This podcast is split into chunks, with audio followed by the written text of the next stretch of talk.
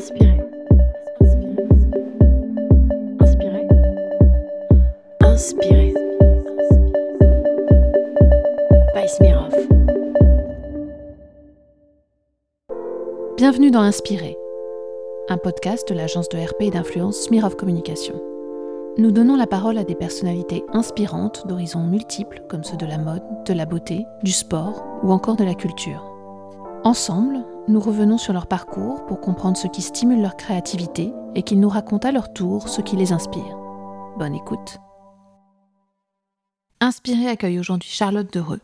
Depuis 5 ans, la jeune femme est à la tête de Patine Paris, une griffe de prêt-à-porter qui mêle désir et durabilité en proposant un dressing de pièces dites éco-friendly. Éco-friendly, c'est quoi? Ce sont des pièces produites dans des matières les plus responsables possibles. Une tâche importante dans un monde où on ne cesse de pointer du doigt les problématiques de l'industrie de la mode. Encore plus en période de Covid et à l'aune de l'implantation de ce qu'on appelle le score carbone, un système de mesure de l'impact carbone prévu dans le projet de loi climat et résilience. Et ça marche, puisque depuis la rentrée dernière, Patine fait partie de Talent, un programme développé par la Fédération du prêt-à-porter pour permettre à quelques jeunes marques sélectionnées d'atteindre le niveau supérieur. Alors Charlotte, qu'est-ce que ça fait de faire figure d'exemple?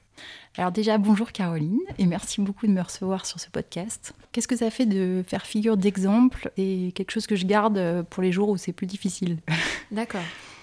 À force d'entendre quand même qu'on a été un peu pionnier sur euh, le cool responsable, je dirais, ça force à beaucoup d'exigences et aussi à beaucoup de créativité, à être sans arrêt, à se réinventer, à être extrêmement exigeant envers nous-mêmes. Alors, peut-être qu'on peut repartir du début, expliquer ce que c'est que Patine Paris, parce que tu fais figure d'exemple, oui, mais on... là, j'ai pas vraiment eu le temps d'expliquer pourquoi vraiment tu fais figure d'exemple.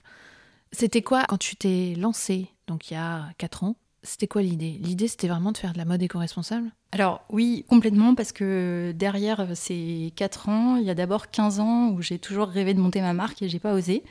Euh, donc du coup, j'ai, euh, avant qu'il y ait Pinterest, je collectionnais les images, j'ai des classeurs entiers de découpage de L, j'ai toute la collection de Jardin des modes de ma grand-mère. Enfin, j'ai toujours été euh, dans, dans, l'envie de créer une marque un jour et j'ai jamais osé. Il y a eu plusieurs fois où je suis allée presque jusqu'au bout. J'ai inventé une marque pour enfants. Chaque congé mat, j'allais un peu plus loin parce que j'avais un boulot très prenant. Mais du coup, quand j'étais en congé maternité, j'allais au salon Première Vision, je faisais des boards. Deuxième congé maternité, j'ai même embauché une modéliste et avec un peu mes, mes sous, j'ai, je me suis acheté une collection. Enfin, j'ai voilà, j'ai avancé et tout. Puis au dernier moment, je me dégonflais. On rappelle, on rappelle que tu as donc trois enfants. Oui. et que donc tu gères ta marque avec en plus trois enfants. Ouais, mais ma mère, elle a toujours travaillé, elle avait trois enfants aussi, donc ça, ça me semblait, ça va. Oui. En fait, ce qui s'est passé, c'est que le jour où j'étais enfin prête, j'ai eu une énorme crise de, en fait, ça sert à rien de créer une marque. C'était euh, terrible parce que euh, j'étais enfin prête à oser et je me suis dit mais euh, pourquoi une marque de plus? Parce que c'était pile au moment où, où j'avais à côté de ça eu mon réveil écologique. Je pense qu'on l'a chacun à un moment différent. moi, ça avait commencé avec l'alimentation et les enfants.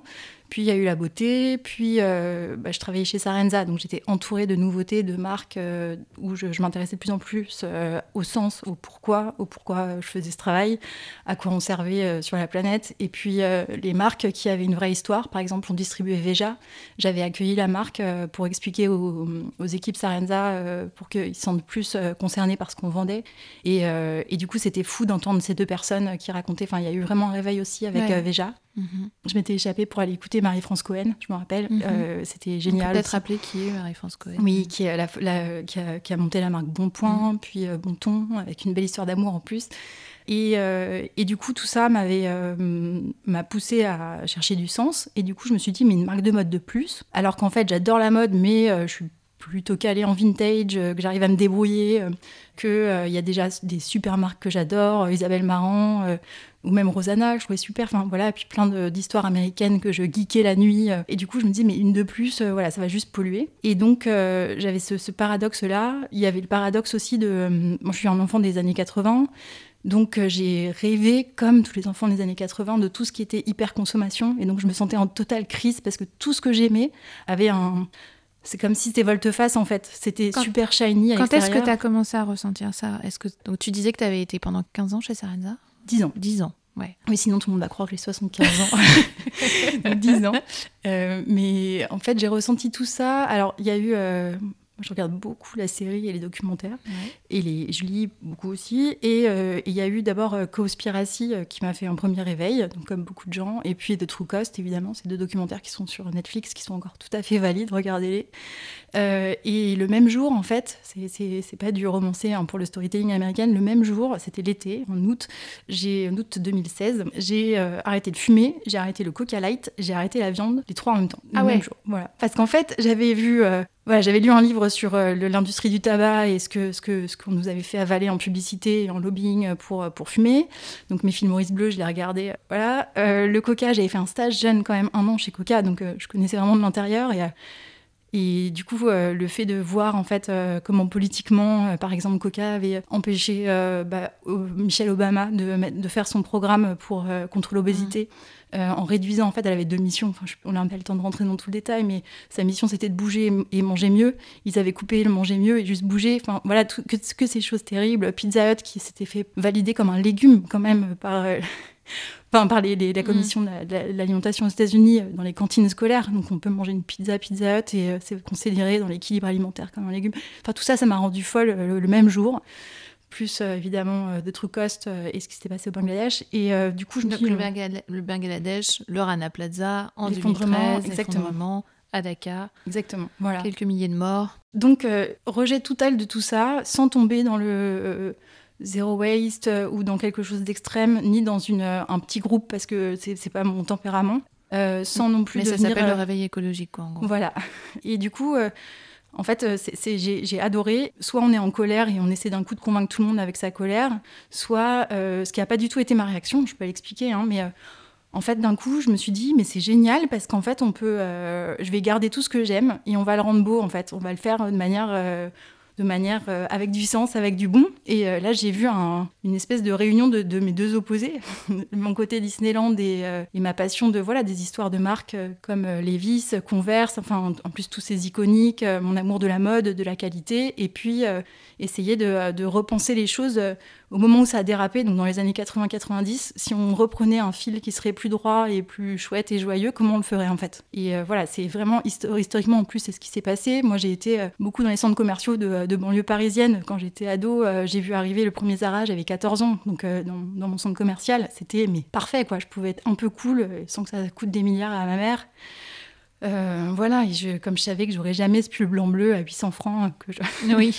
donc je rêvais, ben, d'un coup il y avait une solution, quoi, des fausses Doc Martens rouge vernis, enfin c'était tout ça, c'était génial, j'ai adoré la fast fashion, j'ai, ramené des Levi's des États-Unis, en vacances euh, familiales, et euh, voilà, du coup, du coup c'était comme si ce que j'aimais avant et un projet pour la suite faisait sens d'un coup, et ça fait sens depuis 4 ans et j'espère pour encore longtemps.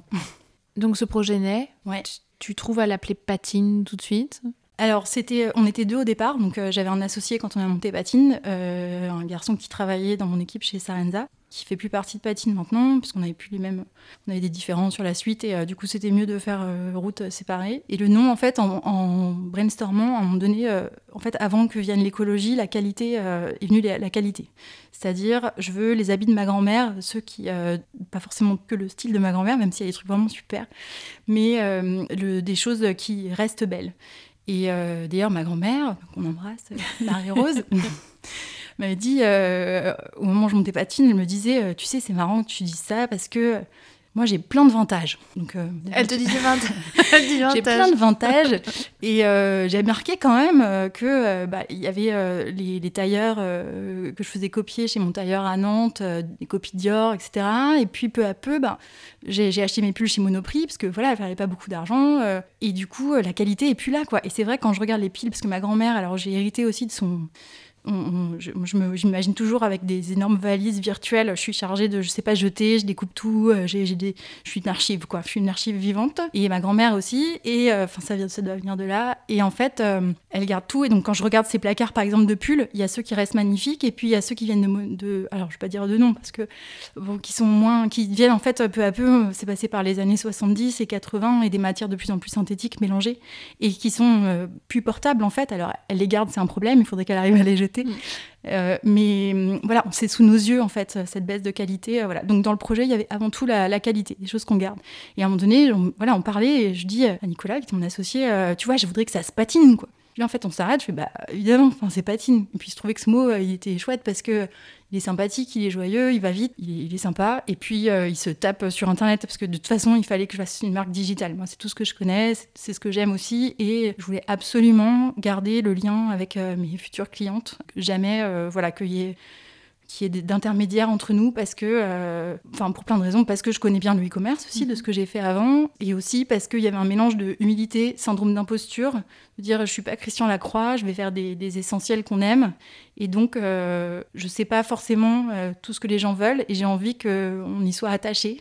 Et donc un ingrédient très important de notre recette, c'est l'attachement. Il y a plein de manières de s'attacher aux choses. il y en a même, la majorité, on ne les, les explique pas, hein, c'est de mhm. l'ordre du sentiment une des façons d'être attaché, c'est euh, de se sentir impliqué, de participer, et que ça soit pas faux, que ça soit pas juste un, gimmick marketing pour faire plus de, trafic ou de vente. Et c'est vraiment ce qui se passe avec Patine. Donc euh, du coup, il y a, euh, cet attachement, une marque en ligne et Patine. Donc vous décidez de ce nom et vous commencez par quel produit? Est-ce que vous chartez quelque chose ou est-ce qu'est-ce qui se passe en fait? Comment vous vous lancez? Il y a eu déjà il y a eu un an de travail en plus de mon boulot ah donc tu continuais ça en même temps? Ouais, complètement, parce que ça a été assez long de pouvoir partir, parce que mhm. j'avais 50 euh, personnes dans mon équipe, j'étais directrice marketing, euh, j'avais grandi avec la boîte, euh, avec des crises tous les trois ans de me dire soit faut que je parte, soit oh là, on embauche des gens surqualifiés et tout, je, faut, je vais mettre les bouchées quadruples pour tenir et tout. Donc assez douloureux et en même temps super, parce que je faisais partie de l'aventure, ça m'a humainement, en fait, ça me ressemblait. Puis depuis le début en plus, hein, tu fais bah partie des premières à rentrer dans ce... Ouais, ouais, en 2006.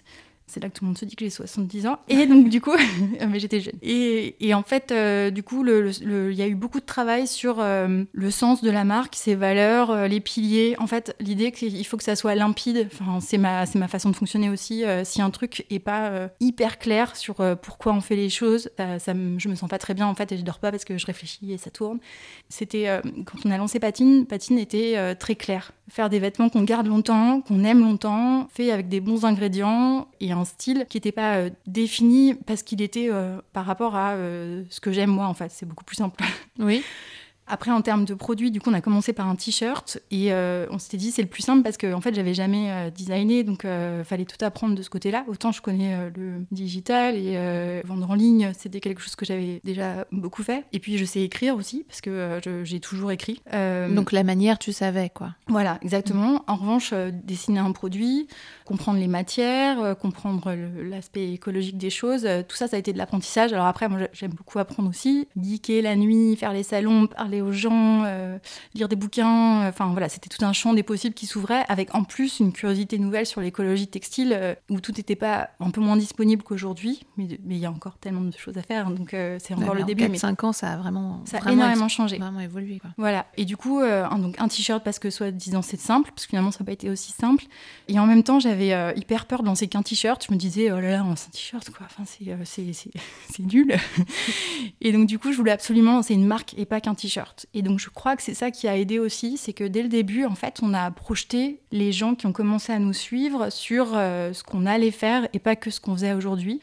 Et moi, ça a eu un double effet, c'est-à-dire que ça a emmené les gens avec nous, parce que du coup, je trouve que la communauté de patine, elle n'est pas euh, cliente, elle est, euh, c'est presque nos collaborateurs en fait, mmh. enfin, mes collaborateurs. Et en plus, ça, moi, ça m'a, ça pousse parce qu'une fois qu'on a dit qu'on faisait quelque chose, on a intérêt à le faire quand même, sinon c'est un peu la loose. Donc du coup, voilà, ça, ça commit en fait. Il y a du, il y a de, il y a l'engagement. Et donc, du coup, l'idée a été de plutôt lancer une marque avec un t-shirt au début, mais euh, tout impossible et pas que euh, le t-shirt. J'avais déjà bien en tête ce que ça pourrait devenir, ce que c'est en train de devenir. Ce qui est fou, c'est que là, on va avoir 4 ans cet été et euh, j'ai l'impression d'être d'être à peu près à 10% de ce que je voudrais pour la marque, en fait. Enfin, je, je sais très clairement ce que je veux faire par la suite. Je peux pas tout dire aujourd'hui, mais... Qu'est-ce que, que, tu peux dire? Donc, Parce que tu as commencé donc, avec un t-shirt qui, a priori, n'était pas suffisant pour toi, mais quand même un peu. Et, et euh, maintenant, t'en es où Enfin, quatre ans après?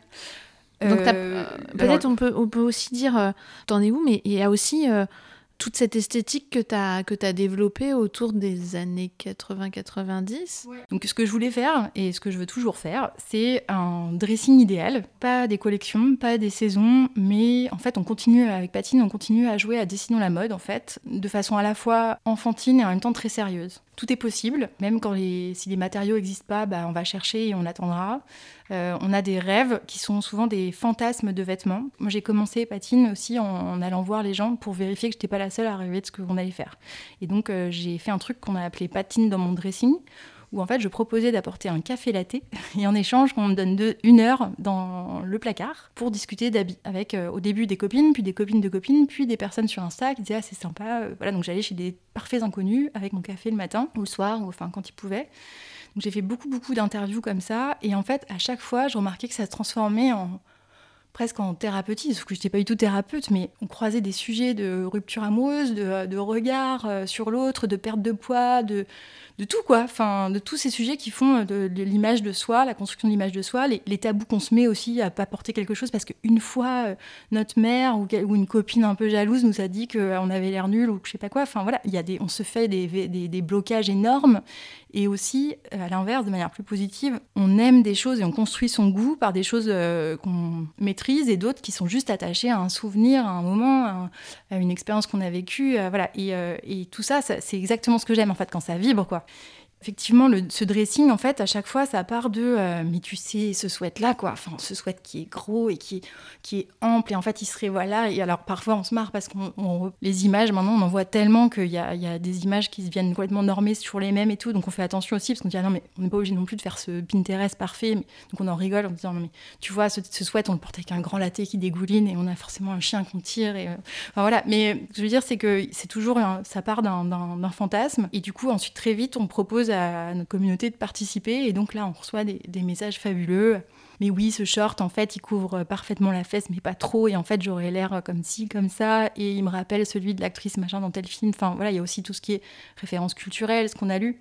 Donc voilà, donc c'est vraiment remplir ce dressing de ces pièces idéales et pas se donner de contraintes en termes de euh, cohérence ou exhaustivité. C'est-à-dire que souvent une marque, euh, j'ai l'impression que le raisonnement c'est une collection complète, il faut des hauts, des bas, il faut les chaussures, mais du coup des ceintures, et puis trois comme ça, etc.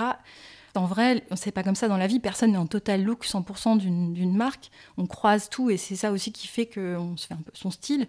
C'est pas grave d'avoir que des t-shirts pendant un an, un an et demi pour nous. Finalement, on y va, on y va à la vitesse euh, de la qualité, à la vitesse de faire des choses auxquelles on croit, avec l'impression, au moins l'impression d'ajouter quelque chose qui, fait faire un petit pas en avant, euh, écologiquement, euh, et qui vraiment, à la fin, quand on a fini notre projet, on se dit, oui, on peut avec fierté l'ajouter au dressing de nos clientes. C'est une bonne pièce qu'elles vont porter longtemps et qu'elles vont aimer. Et tu développes à chaque fois des nouvelles matières ou alors, il y, a deux il y a plusieurs façons, pas que deux. Il y a des matières qu'on a euh, développées en exclusivité pour Patine euh, avec euh, des partenaires. Hein, parce que ce qu'il faut dire aussi, c'est que les marques, elles ont, pour moi, elles ont fait écran pendant des dizaines d'années entre la fabrication et elles. C'est quelque chose, on pourra en parler longtemps, mais dans les années 90 à nouveau, parce que c'est vraiment mhm. un moment qui catalyse tout. Mais euh, ce qui s'est passé, c'est que les, les, futures géantes, euh, les marques géantes en fait américaines, ont eu envie de devenir mondiales. Et pour ça, du coup, de créer des campagnes mondialisées aussi, qui coûtent très très cher, et de fabriquer ces images iconiques qu'on adore, mais qui sont en fait qui ont été faites, enfin, à force de les voir et à force de génie créatif de leurs agences, plus du génie de, de, leur euh, campagne, enfin, de, leur, de, leurs agences de trendsetters qui allaient chercher la bonne tendance, etc., euh, ont fait ces iconiques. Mais disons que ça a été fait aussi à un certain prix, qui est la, face moche, qui est qu'ils ont tous euh, revendu leur appareil de production, donc fermé leurs usines locales et viré la force productive pour aller fabriquer en Asie, pas cher, dans des zones franches, etc. Et du coup, euh, ils ont libéré plein d'argent euh, pour la pub. Mais c'est très bien expliqué dans un livre qui s'appelle The True Cost, Naomi Klein, qui est, daté de 99 et qui est encore d'une pertinence incroyable. Du coup, l'idée, c'est euh, si on veut faire euh, aussi beau dehors que dedans, et donc garder cet aspect, euh, voilà, cet hommage aux, marques mythiques, et du coup à ce qu'elles ont représenté pour nous, parce que tout n'est pas à jeter en fait. Moi, mon premier jean Levi's, je m'en souviens très très bien. Mon sac à dos Chevignon, il a représenté beaucoup, mon sweat Chevignon, il a représenté beaucoup pour moi. Mes converses bleues marine usées, c'est comme hier, quoi. Voilà, gardons ça, mais faisons beau dedans aussi. donc nos contraintes, elles sont des contraintes de durabilité, des contraintes de qualité locales aussi. Donc on aime, on est inspiré par le circuit court et l'alimentation surtout, sachant qu'à la fin, ça doit faire une recette patine où euh, ça va être un optimum entre tout ce qu'on essaie de faire. Donc on va pas être forcément dans le euh, tout français ou le euh, tout à moins de 200 km ou le tout coton bio ou tout naturel. C'est que nos, indicateurs à nous vont être respectés. C'est ça aussi qui me fait dire que euh, toutes les marques devront être responsables euh, un jour. Ça doit être le nouveau normal, mais il y aura toujours des marques. C'est-à-dire que c'est pas le fait d'être green qui fait une marque. C'est euh, pour moi c'est indispensable d'être green, mais une marque c'est une recette et une recette elle est avec plein d'ingrédients dedans. Donc après on procède soit en développement complet sur une matière, ça peut prendre un an, comme nos sweats, nos t-shirts, c'est des matières exclusives. Euh, les jeans, on est c'est pas nous qui avons développé la recette parce que le jean c'est hyper compliqué. En revanche, on est les seuls aujourd'hui à pouvoir l'utiliser. Vous faites, vous faites comment pour votre jean? Alors notre jean, la toile, elle vient d'Italie. Ce que j'aime aussi, c'est euh, les petites équipes, bien connaître les gens et pas trop grossir pour être gardé efficacité, créativité et beaucoup s'amuser. J'ai pas trop aimé quand ça a trop grandi chez Sarenza. C'est pas, voilà, je suis plus à l'aise dans les, dans les débuts d'aventure. Donc tu veux maîtriser euh, ton expansion, quoi, ne pas, ne pas grossir trop vite. Oui, et je pense même que ça doit être une nouvelle philosophie, c'est-à-dire qu'on sort de l'ère de la gigalicorne. Euh, en fait, c'est beau une croissance maîtrisée, c'est beau de revendiquer de pas vouloir être gros et euh, rester petit et pas toujours synonyme d'un échec. Évidemment qu'il y a des de résistance aussi. Hein. Absolument. En fait, je pense que la, la croissance raisonnée choisie, c'est une force de fou en fait, parce que ça veut dire l'indépendance, ça veut dire euh, la, être fidèle à ses valeurs, enfin plein de choses euh, très belles, et ça veut dire aussi euh, l'humain parce que euh, du coup, dans un groupe limité, on a forcément plus de responsabilités, on connaît tout ce qui se passe dans la boîte, enfin voilà. Puis on parle d'éco-responsabilité, l'éco-responsabilité finalement, elle se niche là-dedans aussi, dans la bah, gestion de l'écologie, exactement. Et puis il y a aussi une écologie des moyens, le fait de, de, de rester frugal sans, sans être radin, c'est très différent, ça pousse à la créativité, enfin je l'ai vu toujours quoi. J'ai fait un BDE jeune, et quand on n'avait pas un sou, on, faisait, on avait des super idées. Chez Sarenza, j'avais trouvé l'idée de la course en escalier avec ma copine Caroline. oui, je me souviens bien de cette histoire. voilà, qui fait euh, Simone App. Euh, voilà, avec Caroline, on avait inventé ça. Et la première année, on nous a donné un budget ridicule, genre, euh, voilà, les filles, faites votre truc. Ça a cartonné la dernière édition, j'avais beaucoup trop de budget, c'était horrible, quoi. Enfin, voilà.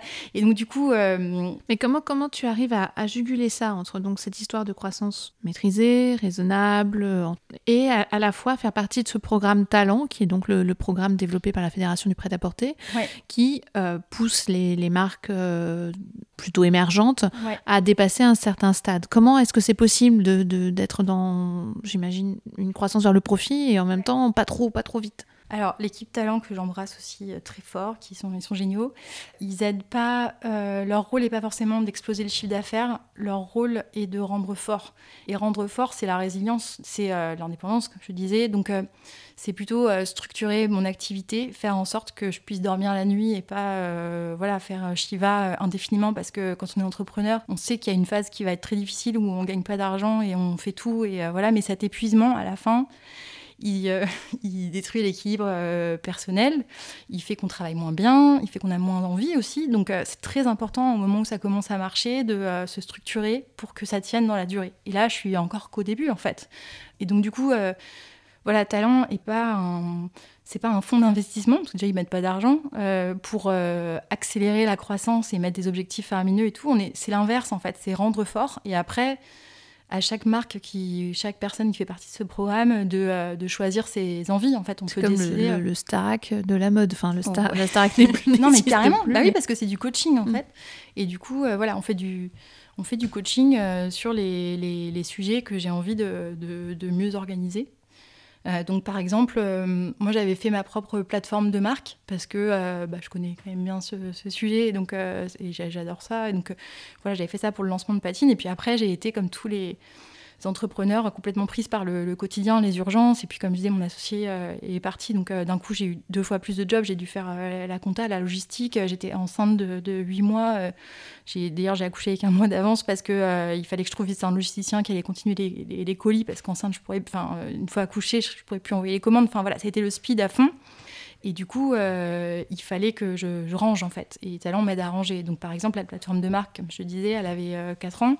Euh, depuis, j'ai beaucoup d'idées aussi qui ont évolué et une ambition aussi qui augmente. Et à nouveau, euh, il y a l'ambition de croissance de chiffres, forcément, parce que euh, si on veut avoir un impact et être visible, c'est pas en faisant un vêtement. Enfin, dans ce cas-là, il vaut mieux que je fasse un livre où, voilà, mon, succès, il est forcément lié aussi au chiffre d'affaires, mais des ambitions de, contenu, des, ambitions de qualité des, euh, qualités des, productions qu'on va faire, euh, des ambitions d'innovation, euh, de projets à long terme, parce que voilà, il y a des projets qui vont mettre 2-3 ans, il faut les financer. Voilà, donc c'est tout ça qui, m'intéresse. Et donc, par exemple, cette plateforme de marque, je l'ai refaite et aujourd'hui, elle, elle, permet d'être un cran au-dessus de ce que j'avais écrit il y a 4 ans. Et ça, c'est chouette. C'est pas on, on, casse tout, on recommence. C'est on revoit, on fait, on lift quoi. On fait un lifting. Donc ça, c'est un exemple de ce que je fais avec eux.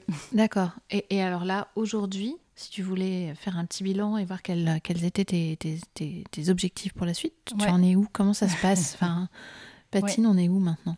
Alors, bah, je cours tout le temps, hein, donc euh, là, ça a l'air hyper, hyper posé et tout, mais euh, en fait, je suis évidemment avec une to-do euh, jamais terminée, comme beaucoup de gens. Là, il y a eu Covid et tout. franchement, c'est nos amis. Oui, tu as résisté pendant le Covid en plus. Ouais, alors on, est full digital quand même, donc ça aide beaucoup. on a une communauté qui est très, très, très engagée, donc qui, ça s'est passé un peu parce que ça pouvait pas durer, mais il y avait un côté aussi militant à vouloir acheter chez nous parce que euh, on n'a pas envie que ce soit Amazon qui gagne tout. Voilà, il y a eu des projets, on a été débrouillard aussi euh, pour euh, bah, si on n'avait pas les matières parce que nous tout vient du Portugal ou de l'Italie, donc après il y a un peu de fabrication en France et on a aussi notre toile de chemise qui est en France. Tous ces pays étaient terriblement touchés, donc du coup c'est deux mois, trois mois de retard sur les livraisons, donc rien à vendre en fait. Mon problème c'est pas de pas vendre parce que j'ai pas de stock, j'ai une gestion sans stock. En revanche pas de produits, c'est difficile de faire euh, des ventes. Euh, donc on a fait des précommandes pendant le premier confinement euh, et ça nous a aidé beaucoup. On a aussi pris une posture très tôt de, je sais pas si tu te rappelles, il y avait tout ce débat sur c'est pas éthique de commander en ligne alors que les, les facteurs sont en première ligne, tous les gens de première ligne, ce qui est tout à fait vrai. donc du coup, moi j'avais passé quelques heures avec mon logisticien pour essayer de comprendre, me faire un avis sur la question. Et du coup, au bout de 48 heures, on a publié un post en expliquant que en fait c'était plutôt à nos clients de décider si euh, ils allaient commander ou pas. S'ils étaient, d'accord pour attendre le déconfinement, on leur offrait la livraison. Donc du coup, euh, on a, ça nous a permis de faire des commandes et en plus, euh, du coup, de, bien expliquer le débat, sachant que les commandes qui étaient faites à livrer tout de suite étaient, mm, étaient éthiques aussi d'une certaine manière parce qu'en fait, notre entrepôt continue à tourner avec une équipe réduite et les gens qui s'avaient mis au chômage technique pouvaient rester au chômage, donc embaucher et donc continuer à vivre grâce au travail de ceux qui continuent à tourner en fait. Si l'entrepôt avait juste fermé, il y aurait plus de boulot pour personne, donc ils avaient, ça fonctionnait. Et après, j'ai compris aussi que euh, la Poste, euh, il y a beaucoup, beaucoup de gens qui travaillent sur le transport, euh, qui sont en fait juste freelance, qui sont des, intérimaires tout seuls. En fait, ils ont une entreprise, voilà, ils sont seuls avec leur camionnette et c'est eux qui vont chercher des colis chez les, dans les entrepôts pour les déposer dans les centres logistiques pour Colissimo, Chronopost, Mondial Relais, etc. Et eux, ils n'ont aucune couverture en fait. Donc le jour où ça s'arrête, il n'y a, pas de, y a, pas de filet. Donc tu t'es aussi impliqué sur ce, sur ce terrain-là? Bah, En fait, je pense que c'est naturel chez moi et du coup, chez nous parce que euh, maintenant on est une petite équipe et tout le monde est comme ça. En fait, on a, on a toujours envie de comprendre. Pour, euh, pour, euh, quand c'est clair pour nous, du coup, ce qu'on fait a du sens, donc ça marche. Et aussi, on aime bien expliquer. Et, et voilà, parce que mon avis, c'est que c'est les marques qui doivent être responsables, c'est pas les, pas les clients. Enfin, donc t'es pas qu'une une marque en fait en vrai, t'es une espèce de média à toi toute seule en fait. Euh, média, alors c'est Instagram et les mails aujourd'hui. Après j'aimerais bien trouver une autre plateforme, mais bon, euh, il y a déjà pas mal de super podcasts. Hein. Donc du coup il faut que je trouve autre chose. Mais, euh, mais oui, on a beaucoup de choses à dire en fait sur nos lectures, sur les références historiques de Patine, sur pourquoi on fait les choses au quotidien. On fait un post maintenant par mois qui s'appelle un peu notre journal de bord on dit, on prend une journée, on dit, bah voilà ce qu'on a fait aujourd'hui. Et euh, j'ai des points de réflexion aussi tous les mois que je publie sur Instagram. C'est chouette parce que les gens lisent en fait euh, sur Insta beaucoup aussi. Et du coup, euh, un sujet, alors il y a eu par exemple en février, c'était le ski parce que on entendait ce qui se passait sur la neige artificielle et le fait que c'était terrible parce qu'on n'allait pas pouvoir aller faire du ski alpin. Et en fait, derrière, il y a tout le problème de, ben, il n'y a plus de neige et ça fond parce qu'il fait chaud. Et en fait, les gens, euh, enfin, il y avait un côté le Parisien qui euh, va faire du ski de rando et qui est tout ébobillé, genre c'est génial en fait, mm. regarde un castor. et en fait, euh, voilà, mais finalement c'est chouette, on redécouvre qu'on peut complètement vivre autrement, que ça peut être hyper cool. Et je trouve que la créativité va nous sauver, c'est que c'est c'est l'émerveillement, la curiosité et le fait d'avoir sans arrêt envie de de, de, garder une vie chouette. Et du coup, c'est pas grave si les règles du jeu changent, on va trouver une autre manière. voilà, c'est ça que je trouvais excitant parce que, pas oublier que j'ai ce passé d'hyper consommatrice. Je suis Zara repentie, voilà tout ça. Et donc, c'est pas dans mon ADN de raisonner par le zéro et par le moins. mais du coup, faire du plus sans faire plein de plus et sans faire d'impact, ça, je trouve ça vraiment très difficile, mais génial. Oui, c'est une sacrée quête, effectivement, réduire ses impacts. Et est-ce que je pourrais te demander, peut-être comme dernière question, qu'est-ce qui t'inspire, toi, aujourd'hui Ça peut être une personne, ça peut être euh, une marque qui t'inspire, ça peut être n'importe quoi. Enfin, qu'est-ce qui t'inspire Qu'est-ce qui te nourrit? Euh, M Magazine, euh, c'est ça, c'est, je, sais pas, je suis complètement. M, le magazine du monde, ouais. Voilà, c'est groupie total. Alors là, le dernier numéro sur le 500e, euh, les intros, là, les articles qui expliquent justement la frugalité pour faire des couves créatives et tout. Enfin, j'avais déjà écrit quand même, où je cherche dans l'ours les gens qui font les couves et je leur écris pour leur dire que je la trouvais trop belle. Enfin, je suis vraiment Madame Michu euh, qui, euh, qui, remercie pour. mais vraiment, enfin, c'est fabuleux. Euh, après, c'est euh, bah, tout ce que fait Charlotte Perriand. Euh, je, lis, je regarde, je relis. Donc, on peut peut-être rappeler aussi qui est Charlotte Perriand. Donc, une architecte femme qui a beaucoup travaillé avec Le Corbusier. les hymns, les histoires d'amour aussi en, des créatifs, ça c'est génial. Memphis, Naomi Klein, je l'ai parlé. Yvon Chouinard de Patagonia. Donc voilà, beaucoup. Euh, puis euh, C'est un business qui te parle, ça, la, manière dont ils ont en plus de gérer, de pas grossir trop non plus, de faire attention. Bah alors, ils sont énormes. Hein. Oui. Donc, euh, enfin, ça fait combien de temps qu'ils existent aussi Voilà. Oui, mais ils sont. Alors, ça, ce qui m'inspire pas, c'est le mondial. C'est que jamais je. Enfin, je veux pas du tout faire une marque mondialisée parce qu'en fait je pense qu'on peut faire plein de belles histoires locales et que de temps en temps, quand on va faire un voyage, on est content de, découvrir une marque sur place qu'on va ramener dans ses valises. Je préfère cette euh, vision-là que les mêmes magasins dans, le monde entier. Je trouve c'est un peu, un peu triste. Et puis après, il y a l'aspect du transport qui est hyper grave, d'envoyer des colis dans le monde entier. Enfin, on a déjà eu des demandes de, est-ce que vous livrez en Australie? Je leur dis, mais franchement, allez chez H&M, je vous assure, l'impact sera meilleur que si vous prenez un truc H&M fabriqué pas loin plutôt qu'un t-shirt patine. Donc euh, voilà, garder de la logique. Donc ça, ça ne m'inspire pas chez Patagonia. En revanche, la manière de pourquoi il y a cette marque. Et quand on lit son livre euh, Let My People Go Surfing, et puis sa philosophie du business, la manière dont les gens sont autonomes et peuvent aller surfer, partir une semaine, réapparaître, et la boîte, elle continue à tourner. Euh, voilà, ils ont aussi expliqué dans le livre qu'ils euh, avaient trouvé leur propre définition de la qualité. Ils avaient eu ce débat en interne en disant euh, bah, Attends, une chemise italienne, 40 euh, fils, voilà, c'est qualitatif aussi, pourquoi on la fait pas? Je dis Bah oui, c'est vrai, nous, en fait, il faut qu'on puisse aller camper, laver dans un ruisseau et ça va sécher en une heure. Et du coup, c'est ça notre qualité. en fait, creuser les mots, ça j'adore. Donc ça m'a poussé à, du coup, nous, on dit jamais un mot gratos en interne. On, si on dit qualitatif, on fait Ok, ça veut dire quoi qualité chez Patine? Et on y revient sans arrêt et on l'écrit, etc. Voilà. Bon, bah merci Charlotte. Merci Caroline.